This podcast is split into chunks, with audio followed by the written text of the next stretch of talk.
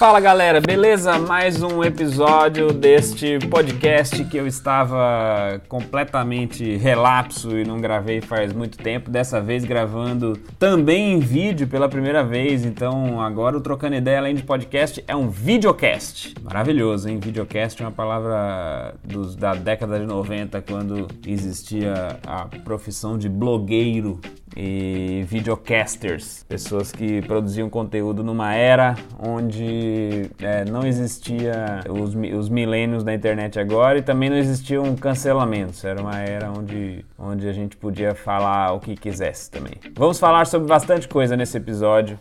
É, uma delas não vai ser cancelamento, porque esse eu acho que é um assunto que merece um episódio sozinho, só dele. E, e então vou fazer no próximo.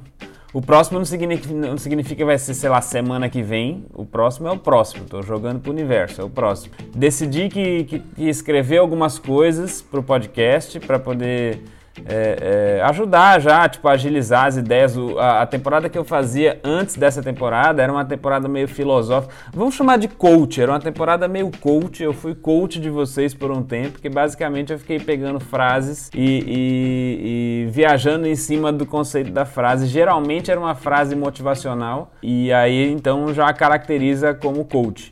Eu fui coach de vocês por muito tempo, só fui otário porque não cobrei as sessões de coaching que eu fiz com vocês, porque se eu tivesse cobrado eu estaria milionário, teria feito um 6 em 7, como diz o Érico Rocha. É, então, o que acontece é, depois desse, dessa, dessa temporada meio filosófica, eu comecei a criar de novo uns conteúdos de comédia e tal, e aí, aí desfoquei um pouco do podcast, porque estava focado mesmo em escrever para stand-up, para vídeo de humor e tal. E agora resolvi retomar, ainda nessa parada filosófica, filosófica, mas assim, ao invés de, de falar sobre frases ou alguma coisa assim, que aí eu vou beirar o coach de novo, eu, eu acho que eu queria falar sobre essas coisas que estão acontecendo agora, rolando nesse momento. Então, nesse episódio de retorno, eu, eu queria falar sobre aquela parada que todo mundo falava pra gente que a gente deveria viver um dia após o outro. E do nada a gente se viu vivendo exatamente um dia após o outro. Aquela parada que sempre alguém falou: não, você, você pensa muito no amanhã, você planeja demais as coisas coisas, você deveria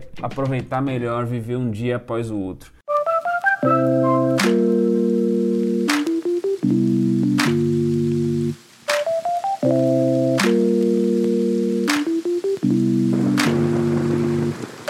Que merda, não não saber como vai ser o nosso daqui uma semana. Eu não sei se vocês estão sentindo isso, mas eu estou sentindo isso de um jeito desesperador, de um jeito que eu não consigo mais fazer nada na minha vida, porque se alguém fala semana que vem, você pode? Eu sei lá o que, que vai acontecer semana que vem. Eu realmente eu não sei se eu vou poder sair na rua eu não sei se eu vou estar tá vivo, porque sei lá se eu tô com essa porra agora. Daqui a dois dias começa a vir um sintoma, daqui a três dias, daqui a uma semana eu já não tô mais nem aqui. Eu não sei se alguém que eu conheço, algum amigo ou familiar vai estar tá vivo, então não sei se posso marcar contigo semana que vem eu vou estar tá ocupado resolvendo rolê de velório e não sei o que. E por mais que pareça meio depressivo esse, esse, esse episódio, que talvez seja mesmo, é, é, assim que eu tô me sentindo. Eu falei o extremo de morte ou qualquer coisa assim, mas na verdade é para tudo, assim. Trabalho. Pinta uns trabalhos assim que, é, que, que tem a probabilidade de ser alguma coisa para futuro, mas assim a própria galera que tá produzindo o evento ou alguma coisa assim, que eu sei lá, que eu trabalho com isso, né? Com show e roteiro e evento e tal. É, a própria galera fala, puta, não sei, até agora tá, sabe? Os comedy clubs começaram a voltar, a retomar, a, a marcar umas datas. O Floripa Comedy, por exemplo, tava, tava rolando uma volta, assim, ensaiando uma volta, e agora já teve que parar de novo, porque falaram que tava liberado bar e restaurante, mas no começo não podia música ao vivo. Aí eu acho que começou a rolar o Floripa lá stand-up. Alguém deve ter falado, por que, que não pode música ao vivo e pode esses caras falando merda aí no palco? Aí a prefeitura foi lá e disse que era qualquer apresentação, tá vetada, qualquer apresentação. Sendo que uma semana atrás estava aberto, estava rolando. E, enfim, que eu saiba, não teve nenhum problema de aumento de, de sei lá, ou de contágio lá no Floripa. Eu não sei, eu sei que eu tô confuso, eu não sei mais o que pensar. É, a gente já passou muito tempo vivendo essa porra, entendeu? Eu passei por todas as etapas da, da, da, quarentena, assim. Todas as etapas que você pensar. A primeira etapa era aquela etapa meio. Aquele cara meio assustado, assim, tentando entender o que tinha rolado. Aquela etapa que ficou todo mundo meio. ih, caralho! que que é isso que tá rolando, bicho, no mundo? Olha só. No começo era a China, lembra? Começou na China. A gente até tava meio que lidando com isso de um jeito meio assim, tentando fazer piada com isso e tal. Depois teve carnaval no Brasil, galera em Olinda, co coronavírus de cu é rola. A galera tava, tipo, tava zoando tudo e não sei o que. Eu ia pra China, até fiz um vídeo sobre isso de stand-up. Depois cancelei tudo, fui pra Itália, que é também a pessoa que não sabe decidir destino, né? E aí voltei da Itália lá, o bicho já tava começando a ficar mais sério, assim e tal. Mas tava, tipo, tinha fechado igreja, que é basicamente o top 1 turismo da Itália, o top 2 é comida, ou, vice-versa, mas tipo assim, era a, a, principal coisa de fazer a Itália era a igreja, e tava fechada a igreja. E a galera lá tava dizendo, né, isso é exagero da imprensa, isso aí é galera sensacionalista aí que tá. Esse presidente da gente é muito doido, ele tá tomando essas decisões. Aí eu falei, irmão, fecharam a igreja o negócio não é brincadeira. Não, não, isso é, isso é bobagem, isso é tranquilo. Isso aí a galera tá inventando coisas. Falei, irmão, vê o meu reembolso, eu quero ir pra casa. Aí a companhia aérea não quis que eu, que eu voltasse pra minha casa. Falou que se eu quisesse voltar era por conta própria, tive que pagar uma bala e voltei. Quando voltei, é, até fui ver o jogo de São Paulo depois, fui no Morumbi, porra, é totalmente irresponsável. Ninguém, ninguém sabia o que estava acontecendo. No carnaval, com certeza, já tava meio contagiando pra caralho por aí. Não de alegria, né? Porque no carnaval também tem essa coisa da alegria contagiante, nesse caso era o vírus mesmo contagiante. Então, é, a minha primeira fase dessa pandemia, eu acho que foi essa fase, meio assustado assim com o quanto essa porra ficou grande. Caralho, eu não sabia que ia ser tudo isso. Eu não sabia que vinha pra cá com, com, com tanta violência assim como veio o Brasil, porra, caso pra caralho e tal, não sei o que. Então, essa fase meio assustado era, era tipo tentando entender o que tinha rolado. Aí, beleza, depois dessa fase, eu, eu, eu passei por uma fase que eu acho que é uma fase meio conformada. Uma fase que é assim, ah, velho Sabe? Tipo, puta, não tem jeito, não adianta se estressar. Eu vou eu vou usar esse período para produzir alguma coisa, sabe? Para criar alguma coisa que eu não conseguiria criar porque eu, que eu tava viajando pra caralho, não parava em casa. Então eu vou, sei lá, pensei, vou escrever um livro, sabe? Alguma coisa assim, vou criar uns conteúdos pra internet. Era o cara que tava meio assim, ah, vou, vou ver, vou ver o que eu vou, que eu consigo fazer. E essa fase durou pouco. Foi inclusive nessa fase que eu gravei dois episódios para esse podcast e nunca mais gravei, porque logo depois veio a terceira fase que eu tava da pandemia, que foi a fase é, desesperado. O desespero bateu forte, Bolsonaro fazendo merda atrás de merda, demitiu o ministro da saúde, começou a andar por aí sem máscara, aí comecei a ver a galera é, negando os negócios óbvios, aí comecei a ver que tava rolando a politização do caralho do negócio da, do, do coronavírus, aí a galera de esquerda falando tal coisa, a galera de direita falando tal coisa, e aquele tiroteio e não sei o que, e eu, eu, eu pensando assim, gente, mas tem um negócio do vírus aí, né, pra gente ver também, não vamos desfocar.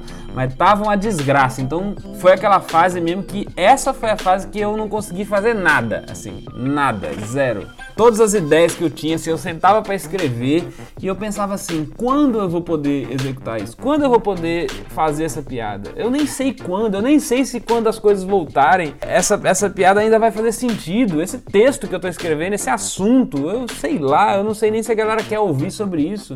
Porque também tava nesse começo, todo mundo só queria ouvir as notícias, as paradas e tal. Então passei por esse momento também meio, meio desesperado. Aí depois veio um outro momento que foi um momento, momento culpado. É, momento culpado porque eu, eu comecei a, a, perceber que eu tinha imaginado que eu ia conseguir criar umas coisas durante esse período e comecei a ver que minha cabeça estava destroçada, não conseguia criar nada. Passava o dia vendo meme, que vou te falar também, viu? O meme, olha, é é a terapia da internet do Brasil, é o meme. A gente, eu, eu, não sei o que seria da gente nesse caso, nessa coisa que a gente está passando, se não fossem os memes. Os memes, eles deveriam ser tombados como, como patrimônio histórico brasileiro. Porque assim, quando o Bolsonaro fazia alguma merda, por exemplo, eu só esperava o meme. Quando a OMS liberava alguma coisa, eu só esperava o meme. Qualquer notícia que tinha, eu ficava esperando, tá, e o meme? A notícia eu já vi, agora cadê o meme? Quero, quero ver o meme, porque a notícia deixa a gente triste, né, fudido, com ódio, o meme vem e rebate, então você fica meio neutro, assim. A gente imagina como é que teria sido passar por tudo isso sem os memes. É, um abraço, inclusive, para o mais recente, que é o Cabeleleila Leila. É maravilhoso, que as pessoas descobriram que o Eduardo Sterblitch estava fazendo essa parada é, meio que por acaso, porque esse foi o que viralizou, porque vários perfis do Instagram começaram a postar.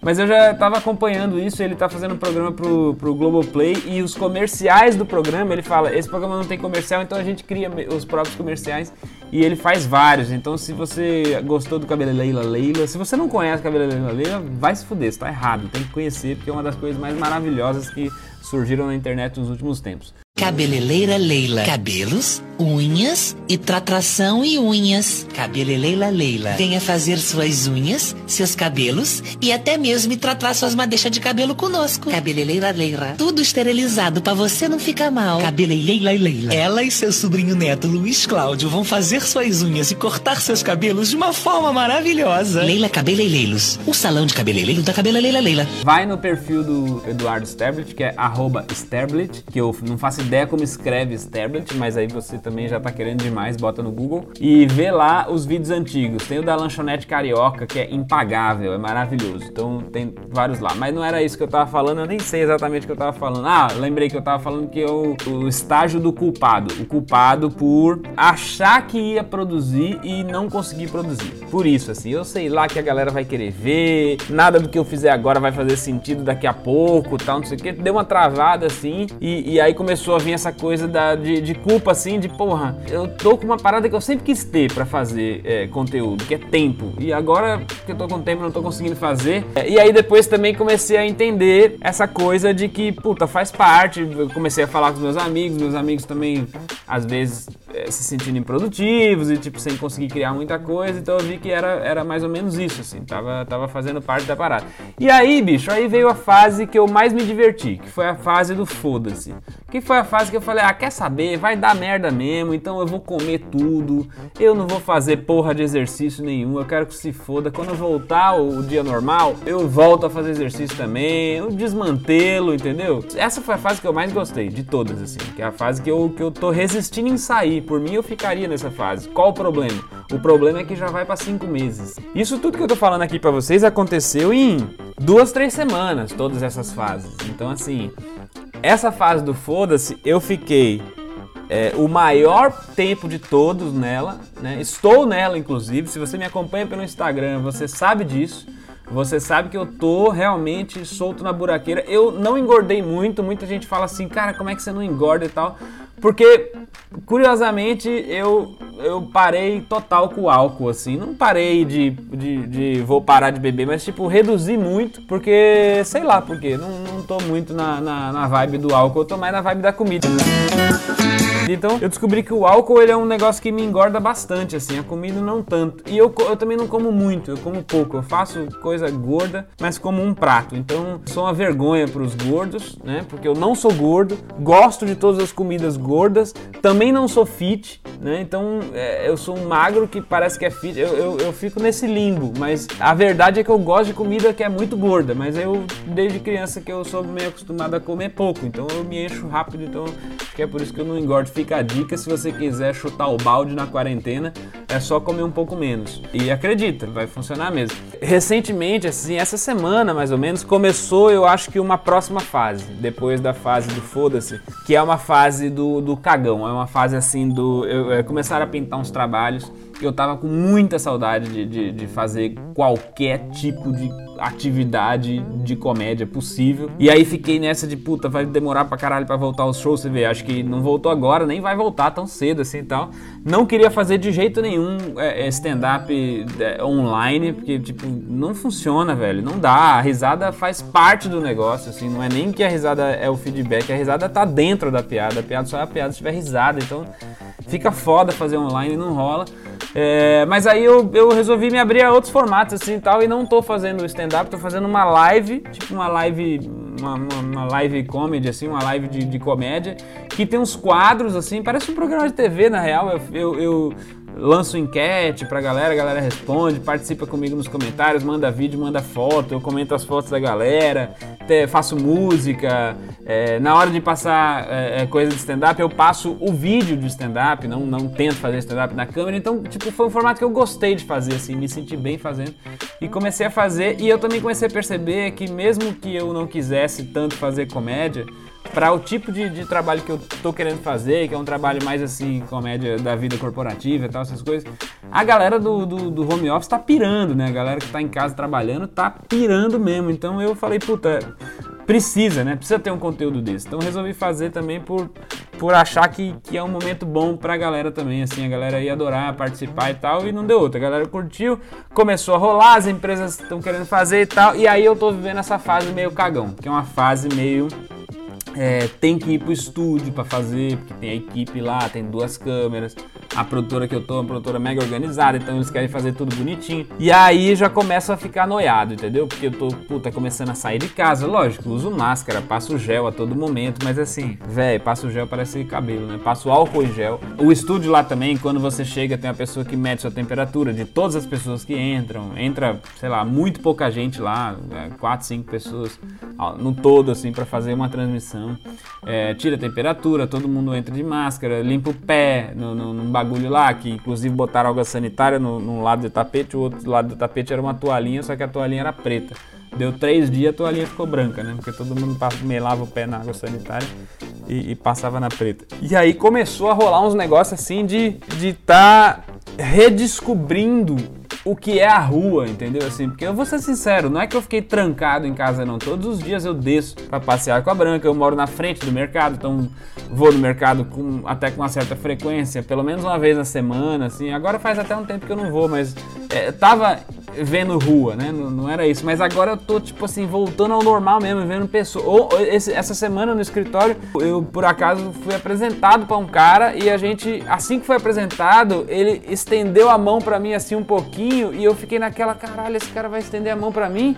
E eu olhei para ele assim e falei, não, esse cara ele deve ser responsável. Eu acho que ele acabou de limpar a mão com álcool gel. Se ele estendeu a mão para mim, eu vou estender a mão para ele também. Numa fração de segundo, enquanto a gente se olhava assim, que a mão foi encostando na outra. E a gente, caralho, foda-se, é isso, vamos apertar a mão mesmo, a gente precisa disso. Que momento estranho que a gente tá vivendo, caralho, não pode nem apertar a mão de uma pessoa. Que porra de momento, aperta essa mão aqui, chega apertando a mão com vontade. Fazia quatro meses, cinco meses que eu não apertava uma mão. No exato momento que a gente apertou a mão, um olhou pro outro e tinha um álcool gel na mesa, a gente falou: É, não custa nada, né? Um alquinho, deu aqui, espremeu o alquinho, passou na mão o álcool gel e vida que segue. Então, que porra de momento maluco é esse que a gente tá vivendo que você não pode apertar a mão de um ser humano, entendeu?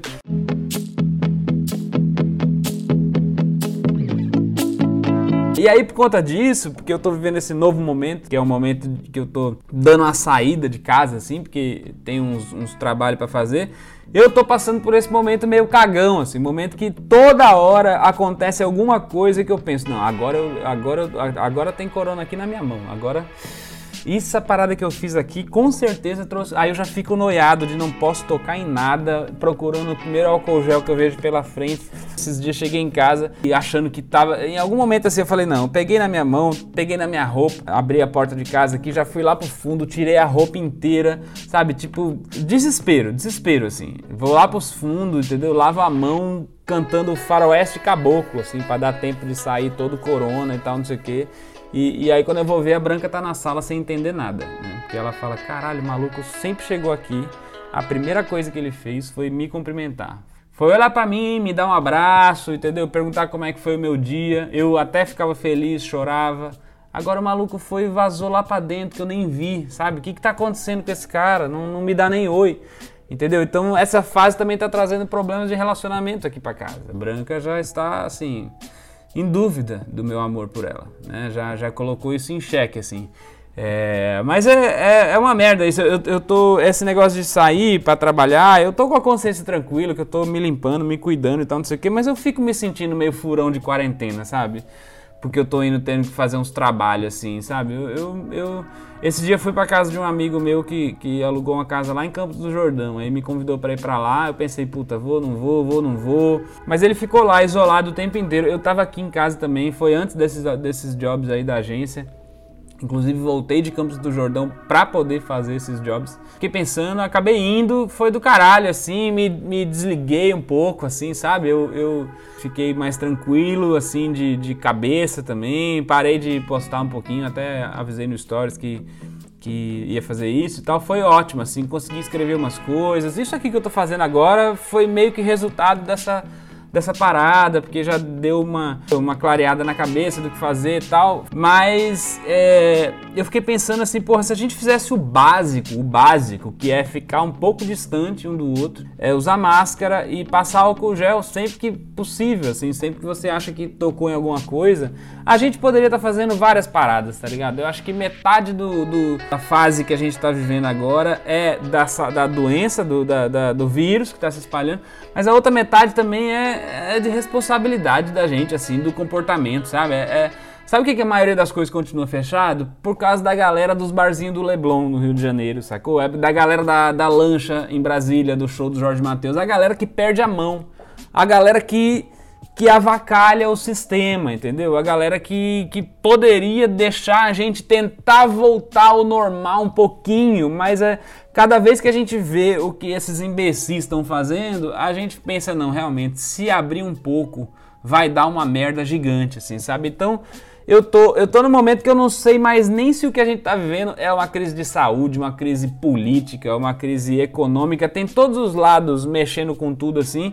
É, no começo eu acho que era fácil, entendeu? Eu acho que era fácil você falar, ó, se sair de casa vai dar merda, fica todo mundo em casa, se isola o máximo que puder, essa porra dá uma baixadinha e a gente vai voltando ao normal. Só que não deu a baixadinha, entendeu? A merda é que a gente fez isso e não deu a baixadinha. Por quê? Porque o povo tava no Leblon, tava nas lanchas lá. Não que eles sejam os únicos responsáveis, até porque tem um brother meu que, que mora, é, já morou a vida toda em comunidade carente, que falou que, tipo, nunca nem chegou, assim. Não, não é que a galera não tá se protegendo, é que, tipo, não se fala nisso mesmo. Então, eu sei que esse povo das lanchas e o povo dos barzinhos de Leblon, eles, pelo menos, eles têm comida em casa, eles pod poderiam ficar lá é, é, é de boa sem avacalhar o sistema, mas não fica, entende? Porque são os idiota, porque são os imbecil. Aí acontece isso, a própria justiça deve olhar para isso e falar: olha aí o que acontece se a gente liberar essa porra, entendeu? Não dá para liberar. Então, por causa dessa galera, a gente tá há cinco meses em casa, assim, e, e o pior de tudo, que é o tema desse episódio, é: eu não sei qual vai ser o dia de amanhã, eu não faço ideia de quando isso vai acabar. Às vezes eu penso que a gente vai ficar, tipo assim, sei lá, uns dois anos passando por isso nesse vai e vem. E a pergunta é: como assim a gente consegue viver sem planejar porra nenhuma? Finalmente a gente chegou aonde as pessoas que falaram você tem que viver um dia após o outro estavam querendo que a gente chegasse. E agora, o que, que a gente faz? Eu tô sentindo muito falta de ter aquele planejamento. Não sei vocês, mas eu tô sentindo muito falta. Assim, a minha área de eventos, né, que é, que é incluindo essa área de eventos corporativos, tá muito foda. Assim, eu, eu tô conseguindo até trabalhar um pouco, porque o mundo corporativo ele, ele acho que se adapta mais rápido do que os outros mundos, mas tipo, o mundo do entretenimento também tá tentando se adaptar, tá com drive-in, tá com. O Dave Chappelle lançou um, uma, um especialzinho na, na, no canal do YouTube da Netflix, que foi num negócio tipo um sítio, assim, um campo aberto, a galera, é, sem ser drive-in, a galera tava lá mesmo, mas tipo meio afastado um do outro, assim e tal.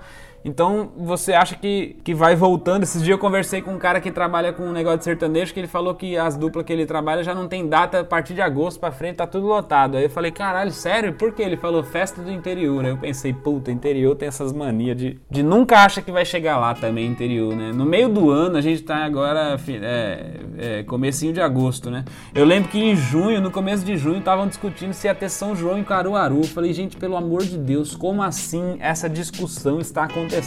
Cancelou a Olimpíada, caralho. Tu acha? Não, mas Caruaru tá de boa, né? Isso aqui. Olimpíada não tem profissionais, não tem estrutura para fazer com segurança. A gente consegue, a gente faz. A gente aqui é Caruaru, porra. Caruaru foi a maior aglomeração que eu já estive na minha vida. Eu não sei se alguém aqui já, já já foi para Caruaru, foi a maior aglomeração que eu já tive, que eu já estive presente assim na minha vida. E olha que eu morava na zona oeste de São Paulo e CPTM Osasco faz baldeação na Sé, então eu sei o que é aglomeração. Mas Caruaru era um negócio assim que, que eu, eu, eu não achei que dava para ter tanta gente num lugar. E esse povo queria fazer o São João. Então eu me pergunto, quando essa porra vai acabar?